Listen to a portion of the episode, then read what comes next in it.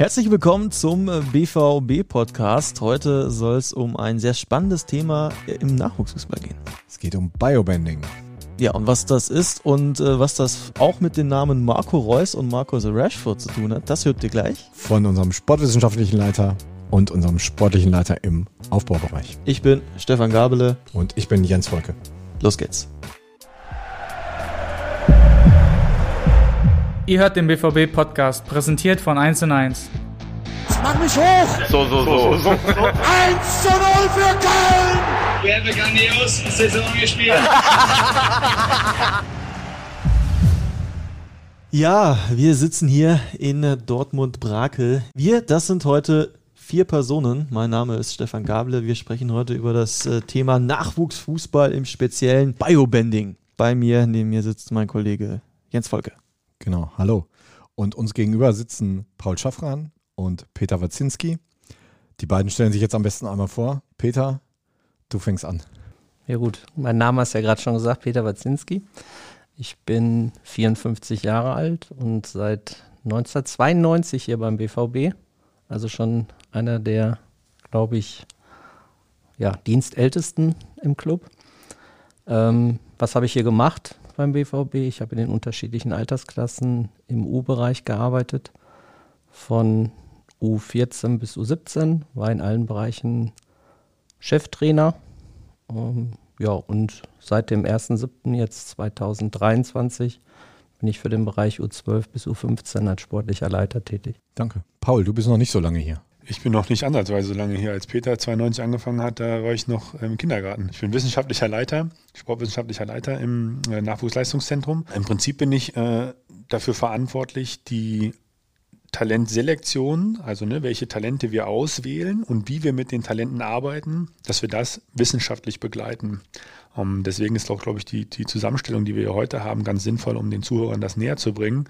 Ähm, ich versuche im oder ich bin im Austausch mit den Praktikern, die sehr, sehr viel Erfahrung auf dem Platz haben und versuche mit ein bisschen ähm, ja, Weitblick die wissenschaftliche Perspektive so einzubringen, dass ich sie einfach auf ja, Themen hinweise, die man im Tagesgeschäft so ähm, vielleicht nicht auf dem Schirm hat oder nicht so berücksichtigen kann. Peter hat es gerade schon angerissen, du bist sportlicher Leiter U12 bis äh, U15. Das ist der sogenannte Aufbaubereich, das ist richtig, Peter, ne? Genau, das ist der sogenannte Aufbaubereich. Wir haben daneben dann halt davor geschaltet den Grundlagenbereich und nach der U15 kommt dann der Leistungsbereich. Das heißt, für die, für die Zuhörer ist das äh, der Grundlagenbereich ist die F- und die E-Jugend, der Aufbaubereich die D- und die C-Jugend und der Leistungsbereich die B- und die A-Jugend. Das Hast du wunderbar ne? formuliert, ja. genau so ist das. Wir haben das allerdings ein bisschen anders eingeteilt. Bei uns ist das so, dass wir in jedem Alter eine Mannschaft haben. Also das heißt, bei uns ist das nicht die E-Jugend, sondern da wäre es dann die U10 und U11. Entsprechend dann halt, wenn wir es so weiter durchdeklinieren, bei der C-Jugend die U14 und U15. Nur mal so als Beispiel. Wenn ich das bei meinen Kindern sehe, äh, die selber Fußball spielen hier in einem kleinen Verein, ähm, manchmal ist der Größenunterschied ja sehr eklatant. Also gerade wenn ich so ähm, in diesem Bereich bin, wo die Kinder so anfangen zu pubertieren, ne? D-Jugend, C-Jugend, da hast du dann von Kindern, die 1,40 sind, bis zu 1,75 Kinder. Ähm, das haben wir sicherlich auch so. Sehe ich das richtig? da kommen wir jetzt hin zum Thema. Das haben wir auf jeden Fall. Also wir haben große Spannen. Wir haben teilweise in dem C-Jugendbereich, ne, wo wir dann, wo die Spieler teilweise in der Pubertät sind, teilweise aber noch nicht. Unterschiede von circa 35 Zentimetern sind dann so die Extremfälle. Ja. Und da kommen wir schon direkt hin zum Thema. Was kann man da machen? Wie kann man Kindern helfen, die, oder helfen ist vielleicht das falsche Wort, oder was kann man da tun, damit Kinder auch regelmäßig äh, gegen gleich große Kinder spielen? Gut, es geht, glaube ich, nicht primär darum, gegen gleich große zu spielen, sondern gegen biologisch gleich alte. Weil das kann, da gibt es ja durchaus auch Unterschiede, die können biologisch gleich alt sein und trotzdem, der Größenunterschied kann trotzdem vorhanden sein. Ähm, aber wie man das dann überhaupt herausfindet und ja, wie man das dann halt sinnvoll begleitet, ja, Paul, da kannst du ja vielleicht erstmal den wissenschaftlichen Bereich dahinter erklären.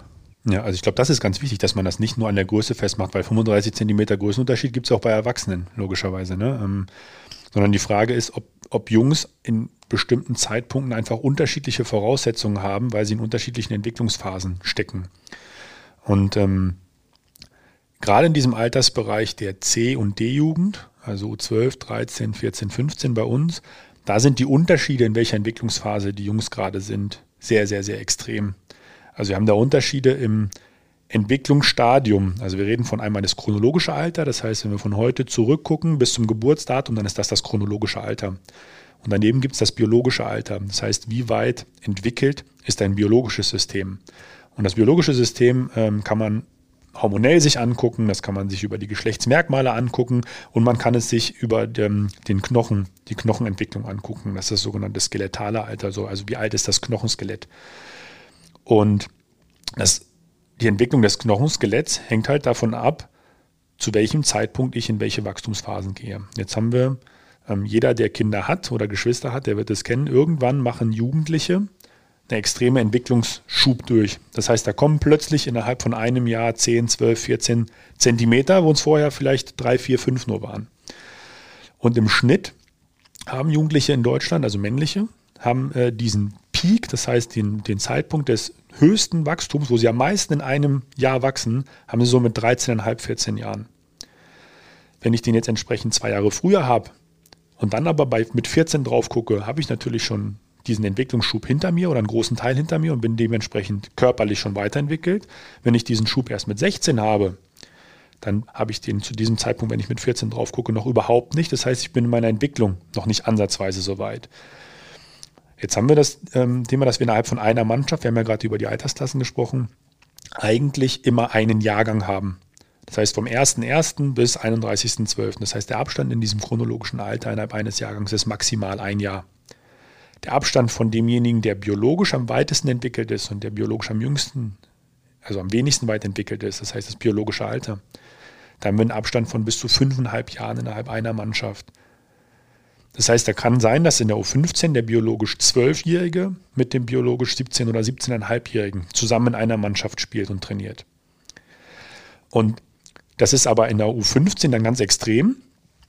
Mit 20, 25 sind beide fertig ausentwickelt, beide haben ihren Wachstumsschub komplett durchlaufen. Das heißt, dann haben sie wieder, und jetzt gehe ich auf die Größe zurück, das was du angesprochen hast, dann haben sie wieder genau den Größenunterschied, ähm, der am Ende ja auch für den Rest ihres Lebens bleibt. Aber wenn wir bei diesen beiden Spielern zu dem Zeitpunkt U15 drauf gucken, dann kann es eben sein, dass die am Ende zwar gleich groß werden, aber in dem Moment mal 30 Zentimeter oder 35 auseinander liegen. Und dann ist es nicht nur die Größe, sondern dann ist es Schnelligkeit, die damit einhergeht, dann ist es Körperkraft, die damit einhergeht, damit Durchsetzungsvermögen. Und das hat Einfluss auf so viele andere Bereiche, dass wir irgendwann hingegangen sind und gesagt haben, äh, wir wollen erstmal einen Stand haben, wie ist das denn überhaupt bei uns verteilt im Nachwuchsbereich? Und dann sind wir vor anderthalb Jahren hingegangen und haben ähm, zu einer Schätzmethode, die wir schon seit zig Jahren machen, haben wir ähm, eine Ultraschalldiagnostik uns ähm, angeschafft. Und mit dieser Ultraschalldiagnostik wird die linke Hand der Jugendlichen mit Ultraschall vermessen und über die Knochendichte und die Größen in den Fugen zwischen den Gelenken kann eben dieses Skelettalter, das biologische Alter bestimmt werden. Und dabei ist uns aufgefallen, dass diese Spannen einfach extrem groß sind. Und an der Stelle äh, muss ich als Wissenschaftler jetzt sagen, äh, das in Anführungsstrichen wusste ich, dass es, dass es nicht nur im Leistungsbereich, sondern auch im Breitensport- und Amateurbereich, dass es diese extremen eklatanten Unterschiede gibt. Jetzt ist aber die Frage, wie geht man damit um? Und das war im Prinzip diese Erkenntnis daraus, dass die Trainer gesagt haben, ja, aber wenn das so extrem ist, was bedeutet das denn jetzt für uns? Was bedeutet das für die Entwicklungsperspektive der spät, der normal und der früh entwickelten Spieler. Und aufgrund dessen haben wir uns dann vor anderthalb Jahren dazu entschieden, dass wir uns dem Thema intensiver annehmen und in der Altersklasse, wo Peter hauptverantwortlich ist, das sogenannte Biobanding einführen. Für uns war ja dann spannend, was ergibt sich denn in unserer Wahrnehmung aus der Tatsache, aus den ganzen Fakten, die Paul uns da liefert? Was würde jetzt passieren, wenn wir nicht nach chronologischem Alter mal Trainingsgruppen zusammenstellen, sondern wenn wir dann sagen, okay, wir stellen die mal nach diesem biologischen Alter zusammen. Wie verändert sich dann vielleicht die Perspektive von uns als Trainer auf den einzelnen Spieler, was A, sein Leistungsvermögen betrifft, was sein, ja, seine Entwicklung auf Dauer betrifft, sein Verhalten vielleicht im Training. Verhält er sich auf einmal anders? Führt der kleine Spieler mehr Zweikämpfe in der anderen Gruppe? Woher passt er vielleicht mehr? Also was sind dann die tatsächlichen Unterschiede, die wir dann, wenn wir diese Gruppen mal anders zusammenstellen, sehen?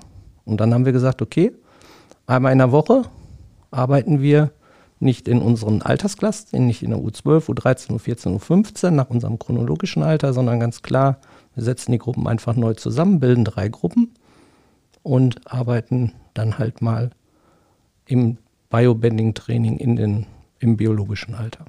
Hm. Wie muss man sich diese verschiedenen Gruppen dann auch vorstellen? Also ist dann Gruppe A hat einen anderen Trainingsschwerpunkt als Gruppe B, C, D oder wie läuft das konkret ab? Nee, da haben wir es definitiv einfach dann so gemacht. Wir haben gleiche Schwerpunkte uns ausgesucht. Aber wir haben da auch, muss man sagen, einfach auch mal ausprobiert. Wir waren ja auch, da wir haben ja totales Neuland gehabt.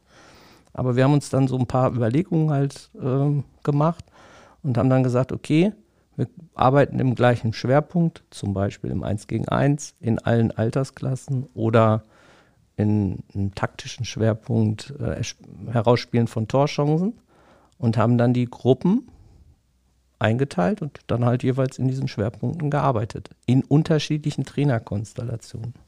Also das heißt, dann hat zum Beispiel der U15-Trainer zusammen mit dem U12-Trainer und dem Co-Trainer der U13 eine Gruppe geleitet und so hatten wir halt auch unterschiedliche Trainerkonstellationen, was auch nachher vielleicht nochmal spannend sein könnte. Was mich dann noch interessieren würde, wie lange bleiben diese Gruppen zusammen? Also wird da permanent geschaut, der eine entwickelt sich natürlich schneller als der andere körperlich. Dementsprechend, so habe ich es jetzt verstanden, geht dann natürlich auch das biologische Alter hoch. Wie lang, wie kontrolliert ihr das und wie lange bleiben diese Gruppen dann auch zusammen? Genau, du sagst es, ähm, in der, in der Phase passiert relativ viel bei den Jungs. Das heißt, das ist kein, das biologische Alter ist, entwickelt sich ja nicht gleichmäßig wie jetzt das chronologische. Ähm, wir vermessen alle Spieler im gesamten NLZ von U9 bis U19 zweimal im Jahr im Rahmen unserer Standardleistungsdiagnostik, also immer in der Sommervorbereitung und in der Wintervorbereitung. Und alle Spieler, die in diesem Wachstumsschub sind, die werden noch zweimal zusätzlich vermessen. Das heißt, die Spieler überwiegend, die in dem Biobanding sind, werden eigentlich viermal im Jahr. Das heißt immer im Juli, August, im Oktober, November, Januar, Februar und April. So. Und äh, die Gruppenzusammenstellung ist immer für sechs bis acht Wochen. Das heißt, wir legen einen Schwerpunkt fest. Wir überlegen in diesem Team aus vier Cheftrainern, vier Co-Trainern, dem sportlichen Leiter des Altersbereichs und mir als wissenschaftlicher Leiter, legen wir für diesen Zeitraum von sechs bis acht Wochen Schwerpunkte für das Biobending-Training fest. Und dann wird, ähm, werden die Gruppen quasi für diese sechs bis acht Wochen zusammengefügt. Jetzt kann es im Einzelfall auch mal sein, dass es leichte ähm, Verschiebung von Woche zu Woche innerhalb der Gruppen, also gerade so im Randbereich gibt. Ne? Wenn jemand jetzt an der Grenze ist äh, von, vom biologischen Alter zu der nächsten Gruppe, dann kann es sein, dass da schon mal ein bisschen äh, Bewegung ist, aber eigentlich bleiben sie überwiegend in diesen Altersklassen. Worauf ich nochmal, ähm, was du eben angesprochen hast, nochmal zurückkommen will, ist, es wird häufig falsch verstanden, dass es beim Biobending primär um die Förderung dieser Spieler geht, die hinten dran sind, was ihre Entwicklung angeht. Es ist aber genauso wichtig, die Spieler mehr zu fordern, die in ihrer Entwicklung weiter vorangeschritten sind. Also müssen Sie sich jetzt vorstellen, wir haben jetzt einen Spieler in der U14, der ist aber biologisch schon 16. Was macht das mit ihm und seiner Entwicklung? Der ist körperlich viel, viel weiter. Der ist größer, der ist robuster, der ist viel, viel schneller. Ähm, und der wird natürlich, was seine Entscheidungsfindung, was seine technischen Attribute angeht, wird er gar nicht so herausgefordert. Das heißt, seine Entwicklung über die nächsten zwei Jahre wird gar nicht so sehr herausgefordert. Ähm, und dann kommt für die Jungs in der Regel das viel, viel schwerere und stärkere Erwachen nach der U16, 17, weil sie nämlich einfach drei, vier Jahre von dieser körperlichen Präsenz so stark gelebt haben. Und plötzlich ist das aufgebraucht, weil alle anderen diesen Entwicklungsvorsprung aufgeholt haben. Und dann heißt es für die Spieler, nämlich wo es für den Kleinentwickelten hieß, du bist zu klein und zu schmächtig, heißt es für den Spieler dann eher, du stagnierst in deiner Entwicklung. Der stagniert aber nicht in seiner Entwicklung, sondern der hat diesen natürlichen Entwicklungsprozess, den hat er vorher gehabt, den hat er jetzt vielleicht nicht mehr. Und im, im Vergleich aber zu den anderen Spielern in seiner Mannschaft wird er als stagnierend wahrgenommen, ist aber gar nicht so. Sondern er hat noch einen Trainingseffekt, er, ne, er passt sich noch ans Training und Spiel an, aber sein natürlicher Entwicklungsverlauf, der stagniert hat, weil er einfach durch diese Entwicklungsphase schon durch ist. Das heißt, es geht sowohl darum, diese Spätentwickler besser zu fordern, indem man ihm an der einen oder anderen Stelle mal eine leichtere athletische oder eine körperliche äh, Vergleichsgruppe gibt und genauso für die Frühentwickler ihnen häufiger mal eine schwerere Vergleichsgruppe gibt, damit sie einfach in den anderen Bereichen, äh, Bereichen auch stärker gefordert und gefördert werden. Ja. Vielleicht kann ich das aus der Praxis mit einem kleinen Beispiel unterfüttern, ja, was gerne. der Paul da gerade erklärt hat. Wir nehmen uns jetzt einfach mal das äh, als, als Beispiel Thema Vororientierung. So, ich habe jetzt einen äh, Frühentwickler, der hat ein, wir machen eine bestimmte Spielform dazu und der muss sich immer orientieren, muss schauen. Also Vororientierung ist so Schulterblick, einfach, dass man das ganze Spielfeld scannt. Also bevor so. der Ball kommt, dass er schon weiß. Genau, ne? dass er weiß, was steht, passiert in seinem Rücken. So einfach, dass er das hat. So, jetzt haben wir den äh, Frühentwickler, der trifft eine falsche Entscheidung, weil er im Rücken eigentlich Druck hat. Kann aber folgendes passieren: Er verliert den Ball gar nicht, weil er ja körperlich so weit ist, dass er aufgrund seiner Physis trotzdem im Ballbesitz bleibt. Also das heißt, er hat eine eigentlich falsche Entscheidung getroffen, weil er aufgedreht hat, wird aber nicht, ja, in Anführungsstrichen dafür bestraft. Jetzt haben wir den kurzen, also den kleinen, den vor. Ja, ja. Alles gut. Nein, äh, so haben wir den. Äh, der dreht auf und der kriegt sofort Druck, verliert sofort den Ball. Das heißt, der hat eine unmittelbare Konsequenz aufgrund seines falschen Spielverhaltens. So, also, und das ist ja für beide nicht förderlich. Also deswegen auch bei den Älteren halt einfach, äh, wenn sie eine, Re also eine Bestrafung hätten aufgrund eines falschen Verhaltens, würden sie ja ihr Verhalten auch ändern und, ihr, ja, und damit halt automatisch auch wieder äh, lernen, was ist richtig. Und ich glaube, das ist das Wichtigste, dass wir den Jungs ein Umfeld geben, in dem wir gar nicht so viel, wir reden mit den Jungs gar nicht über das biologische Alter. Ne? Das heißt, die Jungs werden eingeteilt und trainieren in dieser Altersklasse, aber ob ich jetzt 11,5 bin oder 12 oder 12,5 oder 14, das ist für die Jungs relativ egal. Es geht darum, dass man in einem anderen Entwicklungsumfeld mit anderen Konsequenzen im Training und im Spiel verknüpft wird. Und ähm, wenn ich, und jeder Spieler wird intuitiv gucken, dass er im Training und im Spiel effizient ist. Wenn wir jetzt diesen Spätentwickler, den kleinen nehmen, wenn der sich aufdreht und immer direkt diesen Zweikampf verliert, obwohl die Aufdrehbewegung, die Vororientierung, alles ist super, der erste Kontakt ist super, aber er ist einfach 25 Kilo äh, leichter, er ist 20 Zentimeter kleiner, er ist auf den ersten fünf Metern zwei Zehntel langsamer, dann wird das immer zur Konsequenz haben, dass er überwiegend den Ball verliert. Das heißt, was macht er? Er wird trotzdem Spieleffizienz bleiben, er wird sich nicht mehr aufdrehen. Er wird den Ball primär klatschen lassen auf einen Mitspieler, der nah neben ihm ist. Gerade diese Spätentwickler sind aber häufig, wenn sie bei uns angekommen sind, die, auf dem Niveau, sind die Spieler, die über eine weit überdurchschnittliche Spielintelligenz und weit überdurchschnittlich technisches Niveau verfügen. Wenn die jetzt permanent aber als Konsequenz haben, wenn ich aufdrehe, verliere ich den Ball und das sein lassen, dann werden sie das, was eigentlich ihre DNA ist, was sie als Spieler ausmacht, das werden sie über diese drei, vier, fünf Jahre in der Entwicklung, werden sie das verlieren. Weil sie spielen den Ball nur noch nach, nach rechts und links zum Mitspieler ab weil dann habe ich keine negative Konsequenz. Dann passiert nichts. Wir haben keinen Ballverlust als Mannschaft. Ähm, ich bleibe in Anführungsstrichen spieleffizient oder ich bin nicht ineffizient. Dann haben wir aber in der U17 nicht mehr den Spieler mit dem Potenzial entwickelt, den wir eigentlich in diesem Spieler noch in der U13 gesehen haben. Und das Gleiche ist bei dem anderen auch. Der kriegt keine Konsequenz, wenn er sich falsch verhält oder wenn er Sachen nicht gut macht. Das heißt, er wird seine Verhaltensweise nicht dementsprechend anpassen, dass er in der U17 damit immer noch oder in der U19 immer noch überleben kann. Und der hat dann das böse Erwachen, äh, warum funktioniert das jetzt nicht mehr? Ich habe mich immer so aufgedreht und dann habe ich halt zwei Schritte, war ich weg. Das klappt jetzt nicht mehr, weil die anderen plötzlich genauso physisch stark und schnell sind. Das heißt, es ist für beide in dieser Phase, wo diese Unterschiede so groß sind, nicht sinnvoll, der eine permanent unterfordert zu werden und der andere permanent überfordert zu werden. Und das wollen wir eigentlich mit dem Biobanding Training und Spielen auflösen. Hm, sehr gut. Wie nehmen die Jungs das eigentlich auf? Das biologische Alter, Trainingsgruppe A, B, C, D. Also ich glaube, das biologische Alter ist per se erstmal nicht das Problem. Ähm, das hängt sehr, sehr viel damit zusammen, wie intensiv man mit den Jungs auch darüber spricht. Immer dann, wenn man in Anführungsstrichen nach unten geschoben wird. Ist egal, ob das in der Schule ist, dass man sitzen bleibt und eine Jahrgangsstufe, ne, eine Altersklasse drunter geht oder der, im, im Fußball wird das im ersten Moment von dem Spieler und von dem Umfeld erstmal als Degradierung wahrgenommen. Also da glaube ich, brauchen wir auch nicht, brauchen wir auch nicht äh, um den heißen Brei herumreden. wenn die Jungs dann verstehen, und diese Fälle hatten wir bei Spätentwicklern, wenn die Jungs dann verstehen, dass es für sie in ihrer sportlichen Entwicklung sinnvoller ist und dass man das über, wenn man das über einen langen Zeitraum begleitet, dann wächst die Akzeptanz. Aber jeder Verein, der jetzt anfängt und sagt, wir probieren mal Biobending aus, der wird erstmal damit konfrontiert sein, dass jeder Spieler, der nach unten gegeben wird, erstmal sagt, boah, hier, ich muss jetzt hier mit den Kleinen spielen. In die andere Richtung ist das vollkommen unproblematisch in der Regel. In die andere Richtung, Spieler mit Älteren äh, trainieren und spielen zu lassen, das wird erstmal als, ne, als Belohnung, als Bonus wahrgenommen. Da ist dann eher über die Frage, ne, wie moderiert man das, wenn die Spieler dann in Anführungsstrichen wieder zurückkommen. Also wir haben das eher dann bei der Durchlässigkeit in Altersklassen. Wenn wir jetzt nur 16 Spieler sagen, du bist jetzt fest in der U17 und der geht dann nach drei Monaten wieder runter in die U16, dann kommt eher der Moment, wo es für ihn schwierig ist. Das heißt, dieses Runterschieben in Anführungsstrichen ist im ersten Schritt erstmal so, dass man es gut moderieren muss. Und dann sind wir mit äh, als Trainerteam gefordert, als gesamtes Vereinsumfeld gefordert, als Psychologen mit Sicherheit dann auch gefordert, dass wir den Jungs aufzeigen, es geht nicht darum, dass ihr jetzt in dieser Altersklasse in der U15 oder U14 spielt, sondern es geht darum, dass wir euch einen Weg aufzeigen, wo ihr, wenn ihr am Ende des Weges angekommen seid, die richtigen Schritte gegangen seid, um das Beste aus euch rausholen zu können.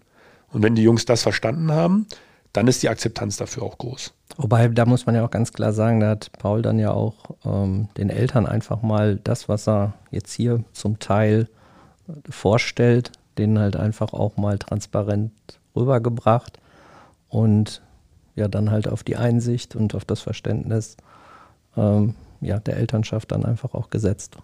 Und ich muss sagen, das hat top funktioniert. Mittlerweile, wir sind ja jetzt im zweiten Jahr, da fragt auch, wenn dann überhaupt nur noch ein Neuzugang nach, was macht ihr da? Aber sonst ist das komplett bei uns in den Gruppen angekommen. Total angenommen worden. Total angenommen worden, weil es ja auch logisch ist, also finde ich. Aus deiner Erfahrung als langjähriger Trainer, das hättest du dir bestimmt auch schon vor 20 Jahren gewünscht, oder? Ich hätte mir das sehr gerne gewünscht im Zusammenhang mit Marco Reus, muss ja. man ja ganz klar sagen. Also äh, ich habe den selber ja trainiert in der U17 und damals hat er ja dann den Weg nach Aalen genommen, weil er bei uns nicht genug Spielanteile hatte. Das war ja einfach auch so. Und wenn ich natürlich um das athletische und Potenzial von ihm gewusst hätte und ich denke, er wird biologisch auch einfach jünger gewesen sein.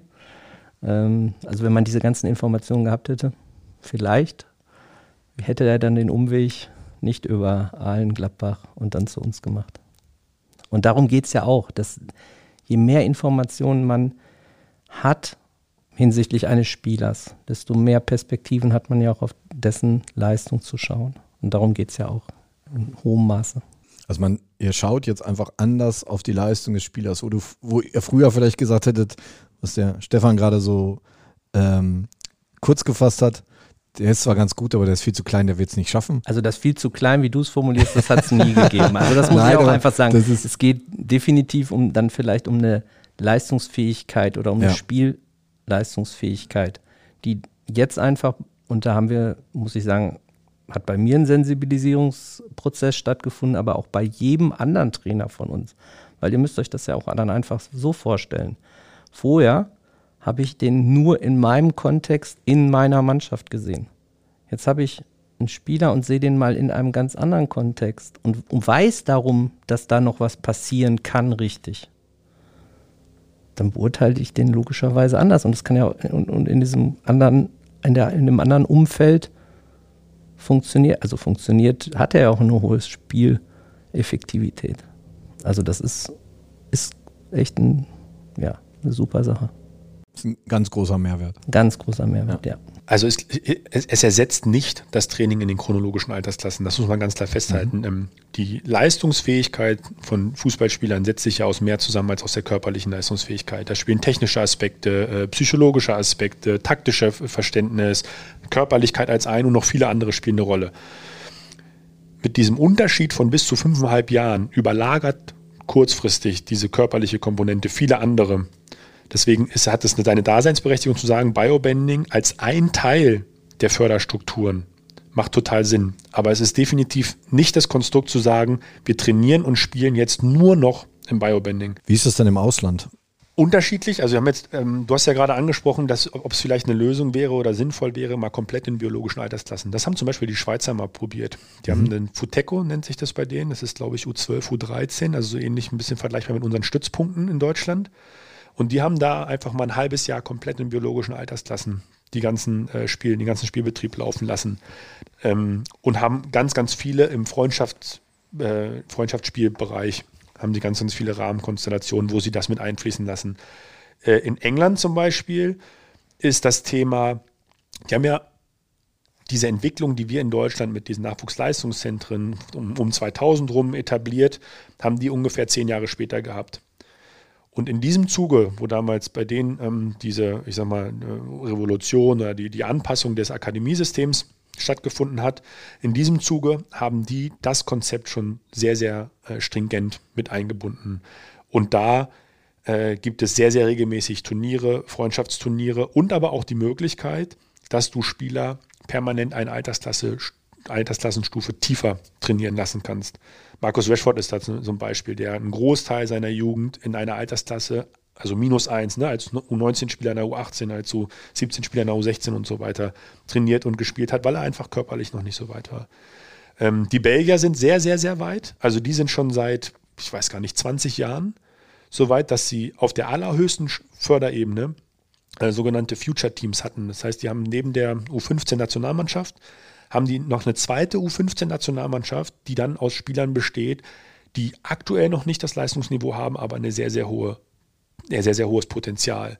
Und da gibt es eine ganze Reihe von Spielern aus der goldenen Generation. Also äh, Kevin De Bruyne ist jemand, der davon stark, ähm, stark äh, ja, profitiert hat. Dries Mertens hat davon stark profitiert. Thibaut Courtois, würde man gar nicht denken. Ne? Ich meine, der ist, ich weiß gar nicht, zwei ja. Meter. Ja. Ähm, war damals jemand, der davon profitiert hat. Das heißt, in anderen Ländern ähm, hat man das Thema schon deutlich länger auf dem Schirm. Ich glaube, bei den kleinen Ländern ist das fast typisch, weil die immer gesucht haben, was können wir tun, um aus unserem kleinen Talentpool das Bestmögliche rauszuholen. England ist ein bisschen anderes Beispiel, weil da gab es einfach irgendwann die Verbandsvorgabe. Ihr müsst das Thema jetzt in eure Struktur mit aufnehmen. Also wir haben ja jetzt dann häufig darüber gesprochen, dass äh, Spieler äh, biologisch noch nicht so weit sind. Äh, es gibt ja auch, wir haben es gerade kurz angeschnitten, es gibt ja auch die anderen, die eben schon viel weiter sind. Ähm, Yusufa Mukoko ist vielleicht auch so ein, ich glaube, ein sehr gutes Beispiel, der schon sehr früh äh, höher gespielt hat. Das heißt, ähm, dieser Weg ist ja offensichtlich viel einfacher, den zu gehen, weil man äh, da schon eine, äh, den Spieler nach DFB-Statuten eine Altersklasse höher einsetzen darf. Ähm, umgekehrt ist es halt sehr schwierig. Da geht es, glaube ich, gar nicht, ne? wenn ich die Statuten richtig sehe, wenn jemand. Nee, das stimmt ja nicht ganz. Also du kannst ja zum Beispiel im U14, U15-Bereich ist dieser Wechsel möglich. Also nur 15 Spieler kannst du in der U14 einsetzen, sowie ja praktisch in, in, im C-Jugendbereich kannst du machen, was du willst. Ja. Im D-Jugendbereich kannst du machen, was du willst. Aber was natürlich überhaupt nicht logisch ist, warum kann ich nicht einen U14-Spieler in U13 einsetzen? Also genau. da, da, da gibt es halt keine logische Erklärung für. Das ist echt ein Problem. Oder ja. in der U16, U16-Spieler in U15. Ja. Ja, aber da kann es ja diese Alters, diese äh, großen Unterschiede noch geben und im jungen Tät vielleicht mal ganz gut ein paar Spiele in der D-Jugend quasi noch zu machen, ne? Das ist korrekt, ja. ja. Aber hm, ja, da sind wir anscheinend in Deutschland noch nicht so weit. Als du das erste Mal das, davon gehört hast, von den Biobändungen, wie hast du das aufgenommen? Ja, die Sache war die, wir, äh, der Paul hat mir die Ergebnisse, damals war ich noch U14-Trainer, glaube ich, ja, genau, U14-Trainer war ich, hat mir die Ergebnisse vorgestellt. Und dann war für mich einfach nur die Frage, ja und jetzt? So, und dann, was wäre die ideale Lösung? Wie gehen wir es jetzt an? Also wir haben jetzt Ergebnisse, also müssen wir das jetzt auf den Platz kriegen. Ja, und dann haben wir gesagt, okay, nächstes Jahr mache ich U15, dann können wir auf jeden Fall einmal die Woche sprechen wir mit den anderen Trainern und dann implementieren wir halt einmal in der Woche ein Biobanding-Training. Schauen mal, was das ergibt dann am Ende. Was, was, was sehen wir dann? Was, was, also es war ja auch ein bisschen Try and Error. Einfach Versuch und Irrtum. Und ja, das sind wir dann so angegangen. Aber du hast das schon als, als spannend und sehr hilfreich wahrgenommen. Ne? Das war jetzt nicht, wo du gesagt was ist denn das jetzt wieder für ein Quatsch? Ja, also, nein, natürlich nicht. Ich konnte es mir ja einfach auch schon, ja. ich meine, ich habe es ja gesehen. Ich habe ja. ja. diesen besagten Spieler gehabt, der da vier Jahre hinterherhängt im, vom Alter her, das konnte man ja einfach sehen. So, und deswegen war es für mich klar, dass das spannend ist. So, und deswegen muss man es versuchen, muss man es angehen, muss gucken, was für eine Akzeptanz entwickelt man. Ähm, was hat das noch für einen Mehrwert? Also wir haben ja auch noch einen anderen Mehrwert in der ganzen Geschichte. Wir ähm, haben ja aufgrund der unterschiedlichen Trainerkonstellationen, das hatten wir ja vorhin schon angesprochen, auch einen Austausch dadurch entwickelt, der auf dem Platz stattfindet zwischen den Trainern. Also in der Trainingsgestaltung, im Trainingsdurchführen in der Trainingsnachbesprechung. Also das waren ja auch einfach Punkte, die wir vorher ja nicht so hatten. Und das war ein zusätzlicher Mehrwert, der einfach da auch noch neben der neuen Beurteilung der Spieler oder des neuen Blickwinkels, der auf den einzelnen Spieler gegangen ist, dann nochmal dazu bekommen haben. Wenn wir jetzt in die Zukunft gucken, welche Wunschvorstellungen hättet ihr, wo wir mit äh, damit stehen, so in fünf Jahren beispielsweise? Also das Wichtigste wäre erstmal, dass wir die Verbandsstrukturen äh, hinsichtlich der Möglichkeit des Einsetzens der Spieler aufbrechen können. Und in dem Augenblick können wir ja dann selber entscheiden, wie betrachten, wie machen wir das mit dem einzelnen Spieler, weil darum geht es ja am Ende. Am Ende geht es um den Einzelnen. Und jeder muss, den müssen wir uns anschauen und die bestmögliche Förderung versuchen zu kreieren. Und etwas, was uns im Moment dann halt da wirklich blockt, ist zum Beispiel diese Nichtmöglichkeit des Einsetzens des U14-Spielers in der U13 etc. Ja, kann ich mich als ersten Schritt auf jeden Fall anschließen, dass es darum geht, erstmal quasi das, was wir im Training freigestalten können, einfach auch im Spiel umzusetzen. Ich bedanke mich erstmal für eure Zeit. Es war sehr aufschlussreich. Ich hoffe, unseren Hörern hat es auch gefallen. Es war ein ganz neues, spannendes Thema. Vielen Dank und bis bald. Ja, wir danken auch. Das war's schon wieder. Hat's euch gefallen?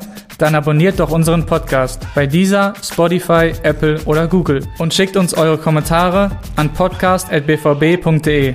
Danke und bis bald.